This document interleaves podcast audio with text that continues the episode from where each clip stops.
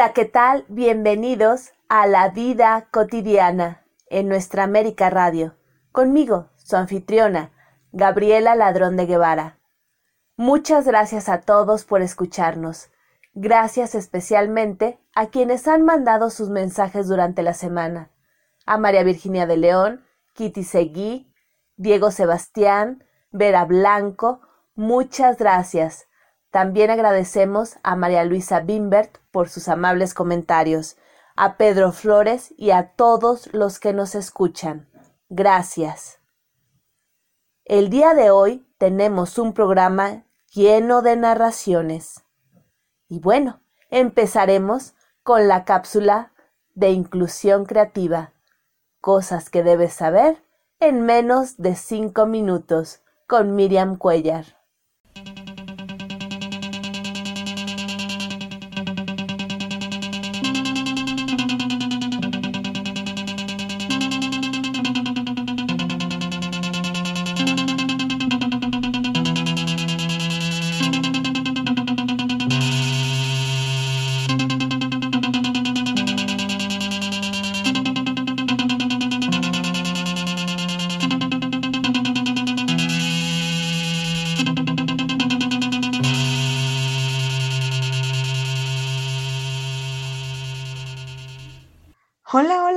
Todos, excelente día. Los saludo desde la majestuosa y pintada Ciudad de México, donde las mujeres parecen valer menos que un monumento. Pero mm, no entraremos en detalles. Seguramente ya vieron algunas de las imágenes que nos dejó el lunes pasado en medios visuales. El día de hoy Gracias a nuestra anfitriona Gaby y a quien le agradezco infinitamente la oportunidad de seguir trayéndoles estas bonitas cápsulas en De todo para todos, donde tu voz se escucha. El día de hoy quisiera hablarles un poco sobre la nueva masculinidad y qué significa la nueva masculinidad. Bueno, les explico. Resulta que el ser masculino significa a grandes rasgos tener características físicas, psíquicas o morales que se consideran propias del varón o de lo masculino, que es una oposición a lo femenino. Y bueno, con esto me gustaría entrar más a detalle para decirles que existían algunas cosas particulares que los caracterizaban como masculino. Por ejemplo, jugar a los carritos, a las luchas, tener ropa de color azul, tener voz, tener voto, salir de fiesta, sentarte y esperar que te sirvan de comer, traer dinero a casa o simplemente no hacer quehaceres del hogar, entre otras muchas cosas. Esto, en pleno 2021, pareciera no ser tan importante. Sin embargo, hoy en día nos encontramos con acciones que no han evolucionado, tanto como la sociedad en la que convivimos. Pero bueno, no quiero que se pongan tristes, solamente les estoy compartiendo un poco de lo que pasa. Quizá ya saben, pero se los repetiré. Estamos en un mes donde se busca visibilizar a la mujer en muchas áreas. A lo mejor piensan que eso es fácil o que ella se hace bastante bien, pero la realidad es otra. Veamos. Hoy en día, la mujer sigue siendo tratada como un objeto, es menospreciada económicamente por hacer el mismo o incluso más dentro de un trabajo, donde si el equipo de fútbol femenil gana una final, jamás será la nota para vender un periódico.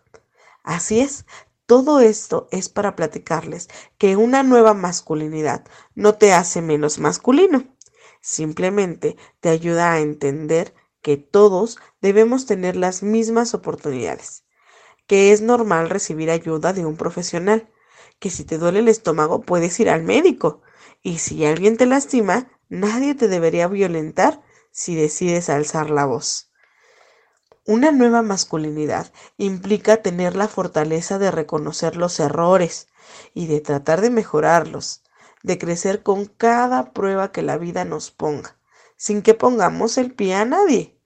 Una nueva masculinidad es una nueva oportunidad y una oportunidad perfecta para identificarnos como alguien que le gusten las flores o el color rosa, sin tener miedo a ser juzgados o criticados.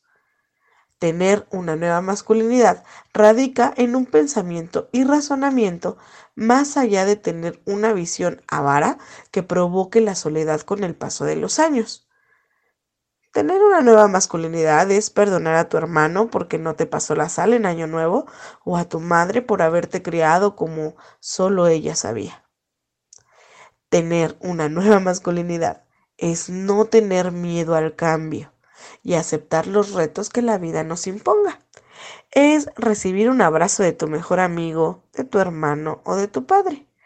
Es exigirle al jefe que te trate igual que a tu compañera es provocar en ti ese amor perdido en un círculo de violencia impuesto de cien generaciones pasadas.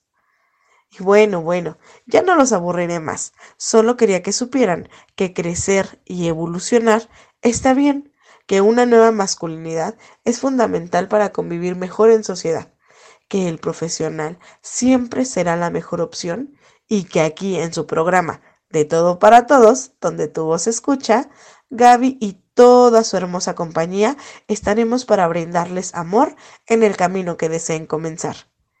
Sigamos marcando la diferencia. Recuerden siempre que nuestra voz no volverá a ser callada, pero que jamás callaremos a alguien más.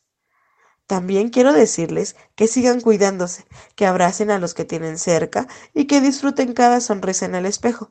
Los invito a escribirnos en De Todo para Todos, donde tu voz escucha, para decirnos si quieren algún tema en especial.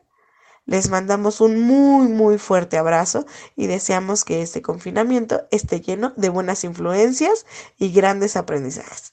Regresamos contigo, Gaby. Muchas gracias, Miriam. Como siempre, nos llenas de conciencia acerca de la inclusión. Mil gracias.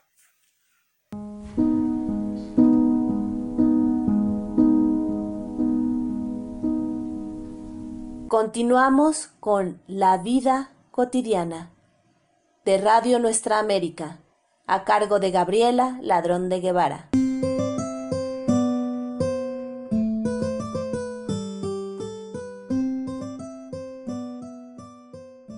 Ahora escucharemos a nuestro narrador consentido, a Guillermo Holguín, con la biblioteca de Juan Ramón Santos. ¿De qué tratará este relato? Escuchémoslo. Buenas tardes. Les envío un cordial saludo desde la Ciudad de México. Soy Guillermo Holguín Castro y el día de hoy les quiero compartir un cuento titulado La Biblioteca de Juan Ramón Santos, escritor español. Cada vez que Juan Ramón ordenaba su biblioteca, algo no le gustaba. La veía muy común, muy simple. Pareciera que hubiese comprado los libros con el único afán de adornar los estantes. Se sintió como esos millonarios que compran solo para llenar espacios.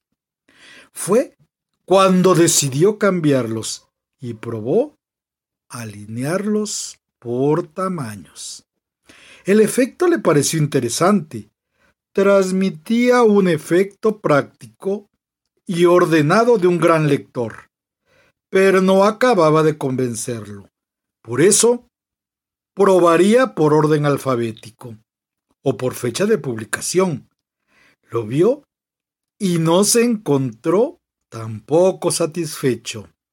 Mmm, dijo, demasiada presunción. Lo mejor sería ponerlos en estricto orden de autores. Pensó, por algo así lo hacen en las grandes bibliotecas. Inmediatamente se puso manos a la obra. Sonrió y comprobó que eso comenzaba a gustarle. Pero algo le faltaba. Ese pequeño detalle que habría de otorgarle valor a su biblioteca. Lo distribuiría mejor por temas. Lo repartió entre poesía, novela y ensayo. Mucho mejor, dijo, aunque enseguida pensó que la colección podría decrecer. Así que se incorporarían nuevos géneros, nuevos títulos y nuevos autores. Y fue dejando huecos para sus futuras adquisiciones.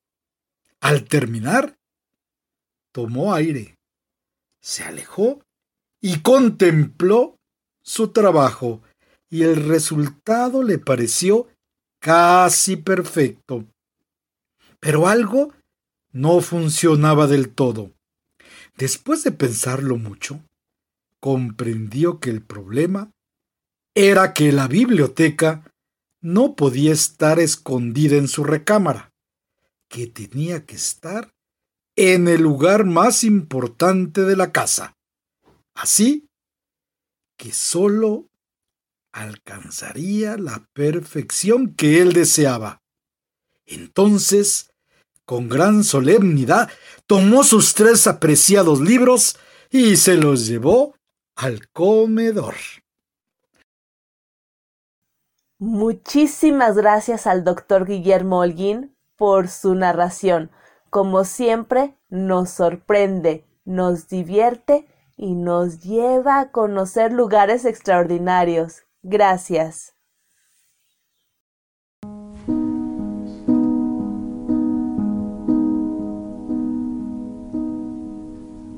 Continuamos con La vida cotidiana de Radio Nuestra América, a cargo de Gabriela Ladrón de Guevara.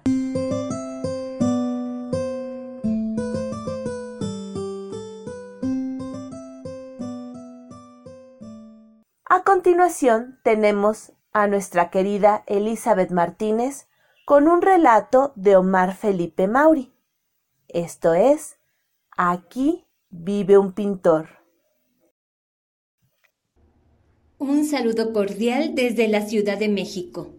Soy Elizabeth Martínez Gómez y les traigo un cuento del escritor cubano Omar Felipe Mauri. De su libro Historias de Medianoche, Aquí vive un pintor. En una horripilante noche de tormenta, el conde Vladimiro de Vinci sintió las fuerzas de la inspiración y el arte. Un rayo removió el tejado de su vieja mansión y cayó en su taza de té. Fue en ese instante que decidió hacerse pintor. Sin esperar el amanecer, corrió a casa de su amigo Albert, el vampiro del lienzo, el más renombrado pintor de Transilvania. Para comenzar, le dijo el maestro, debes pintar cosas sencillas. Ya sé, pintaré un platanal bañado por la suave luz de la luna por nada del mundo.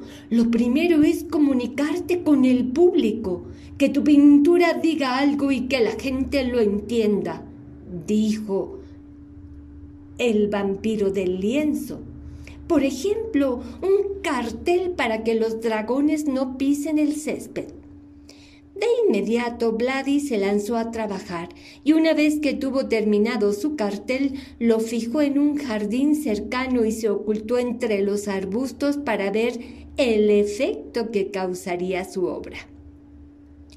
Apareció entonces un grupo de dragones pedestres, de esos que no vuelan, con sus pelajes rojos y amarillos, sus argollas en las narices y los cuerpos cubiertos de tatuajes. Desde su escondite, Vladi se frotaba las manos. Los dragones vieron el cartel y caminaron hasta él murmurando enfurecidos, aplastando con sus patas cuanto hallaban a su paso.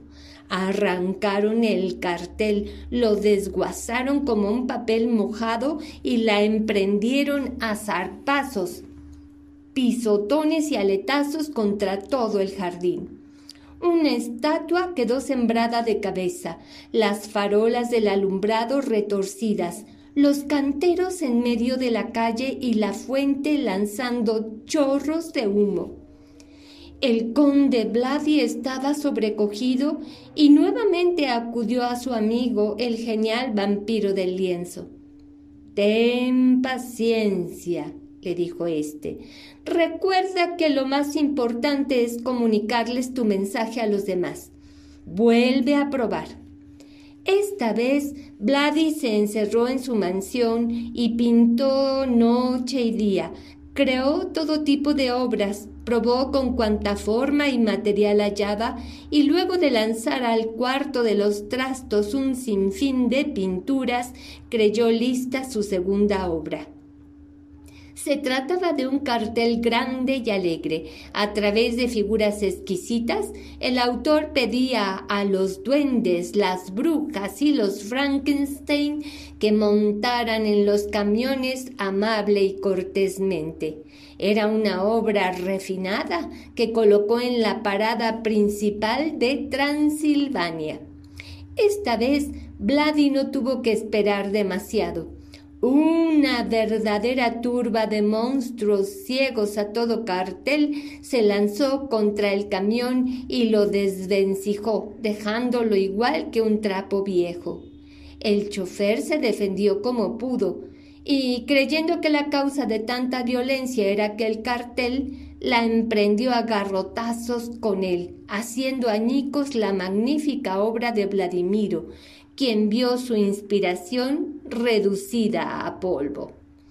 No te desesperes, querido amigo, le aconsejó nuevamente Albert el vampiro. También a mí me sucedió y tardé ciento noventa años en hacerme entender por el público. Me equivoqué, suspiró Vladi. No tengo verdadero talento para la pintura Tal vez si me decido por la música. No, exclamó el maestro Albert. Un genuino artista jamás se rinde, jamás abandona su arte y lucha hasta morir junto a sus amados pinceles, su querida paleta, sus tubos exprimidos y entrañables. Así es el arte. ¿Y si pinto un caballo alado con unas crines encrespadas atravesando un mar de nubes? Jamás, lo interrumpió el vampiro del lienzo. Tu arte tiene que ser útil. Recuerda que lo más importante es, ya sé, ya sé, ya sé, comunicar un mensaje. Pues vete a pintar concluyó el maestro lanzando su melena atrás y en un arrebato de inspiración trazó en el aire un fantástico cartel para una fábrica de espagueti. Vladimiro estuvo pintando medio año antes de dar por terminada su tercera obra. Pintó mucho y tiró más al cuarto de los trastos. Su maestro no le perdonaría los cuadros de paisajes, rostros de niños y mujeres en los jardines. Su nueva obra era un cartel para la tienda del comerciante árabe Ahmed Compraki, quien le agradeció el obsequio con una amplia reverencia. El propio Vladi lo fijó en la fachada del comercio, convencido de que aquel cartel atraería a miles de compradores a la tienda del humilde mercader. Transcurrieron varios días hasta que el aprendiz y su maestro tuvieron noticia del comerciante árabe, quien se arrodilló ante ellos deshecho en llanto e imploró. Oh, noble maestro, te ruego que tu buen discípulo, el inspirado Vladimir, retire el cartel que puso en mi puerta, o me moriré en la miseria. Y exhalando un profundo sollozo, continuó. Hasta mi camello ha huido al ver esa pintura. Aquel fracaso llenó de tristeza a Vladimiro e hizo enmudecer a su maestro Albert. ¿Por qué su arte vampiresco provocaba lo contrario de lo que él deseaba? ¿Por qué las ideas de su pintura eran entendidas al revés? Nada quedaba por hacer. tenía que abandonar para siempre su sueño de ser pintor. Vladi se encerró en su habitación, muy triste por el daño causado a la gente y avergonzado por su fracaso como pintor. Por eso se fue al cuarto de los trastos, recogió sus cuadros y los colgó uno a uno en la cerca, el jardín y la fachada de su casa. Todos debían saber que él era el culpable de los desastres del parque, el camión y la tienda del árabe. Que destruyan mi hogar, mi pintura, y se olviden de mí, se decía, merezco un castigo, no tengo perdón y con esos tristes pensamientos volvió a su cama y metió la cabeza bajo la almohada. Lo despertó un enorme vocerío y los golpes en la puerta de su casa. Eran sonidos de pezuñas de dragones, quejidos de momias, rugidos de hombres lobos y risas macabras de gnomos y duendes. Ya vienen, todo ha sido por mi culpa. Y en efecto, entraron en tropel hasta llegar a Vladi, lo levantaron en peso y lo sacaron a la calle. Vladi esperó lo peor. Aquí está el pintor. Un estallido de alegría hizo temblar el suelo. ¡Que viva el pintor! Vladi estaba enteramente confundido. Un dragón se le acercó y con el aliento perfumado le dijo en tus paisajes he encontrado el amor a las cosas sencillas, a la brisa de la noche, a las sombras de la luna, a la hierba olorosa del amanecer. Desde ahora solo me alimentaré de flores. Gracias, querido maestro. Y yo, le susurró un duende trepándose en su hombro, descubrí con tus pinturas que amo tanto la danza que crearé mañana mi propia compañía de duende ballet. A nosotras, tu arte nos despertó el corazón. Confesaron tres momias parpadeando de felicidad. Serás el padrino de nuestras bodas. Y a mí se me ha curado el odio contra los jóvenes príncipes, dijo la bruja de la bella durmiente. Todos saludaban a Vladi, lo estrujaban contra sus pechos y le apretaban fuerte las manos, tanto que durante un mes no pudo volver a pintar. Su maestro, el emérito Albert, el vampiro del lienzo, aprovechó para felicitar a Vladi por su éxito y le pidió que le pintara un cartel, un cartel que pondría en la puerta de su casa, un magnífico cartel que anunciara Aquí vive un pintor. Muchas gracias a Elizabeth Martínez por su hermoso relato. Como siempre, ella maneja magistralmente el arte de la narración oral.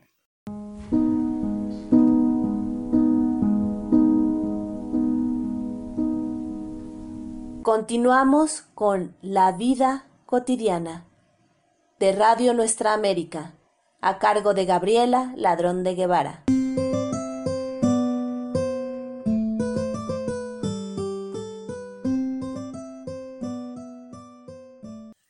A continuación tenemos a un joven poeta muy talentoso que comparte por primera vez con nosotros su trabajo. Él es Manolo. Dejemos que él mismo se presente.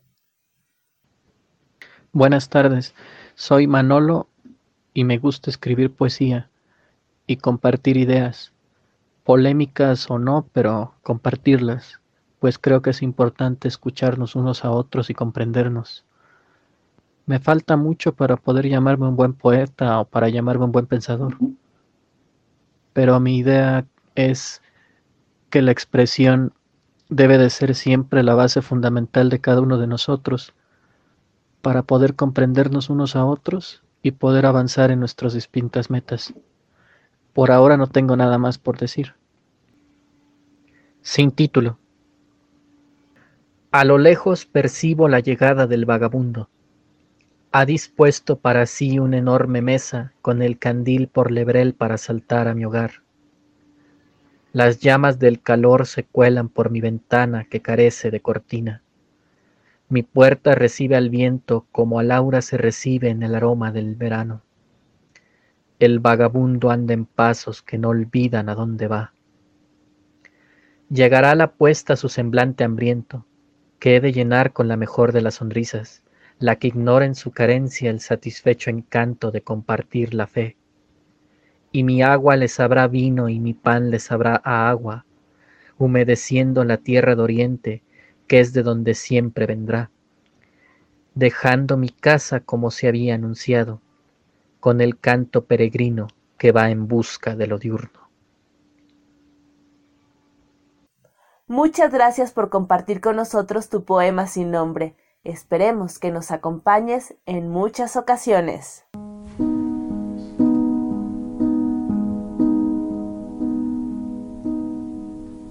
Continuamos con La vida cotidiana de Radio Nuestra América, a cargo de Gabriela Ladrón de Guevara.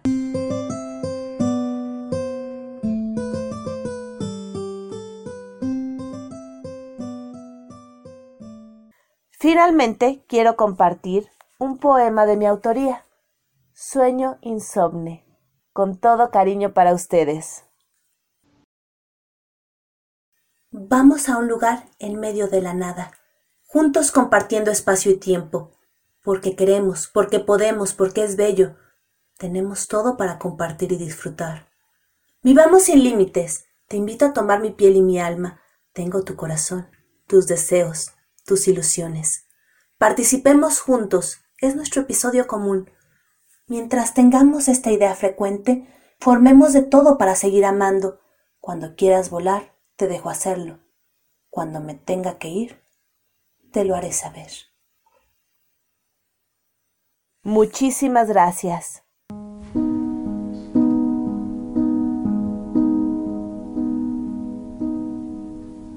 Continuamos con La vida cotidiana de Radio Nuestra América, a cargo de Gabriela Ladrón de Guevara.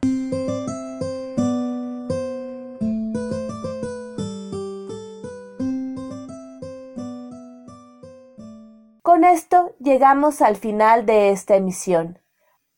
Agradezco a Miriam Cuellar, a Guillermo Holguín, a Elizabeth Martínez y a Manolo su participación, su generosa participación y su talento. Muchísimas gracias por compartir con nosotros. También agradezco a María Virginia de León, a Vera Blanco, a Diego Sebastián, a Kitty Seguí, a María Luisa Weinberg y a todos ustedes que nos escuchan y nos mandan sus amables comentarios.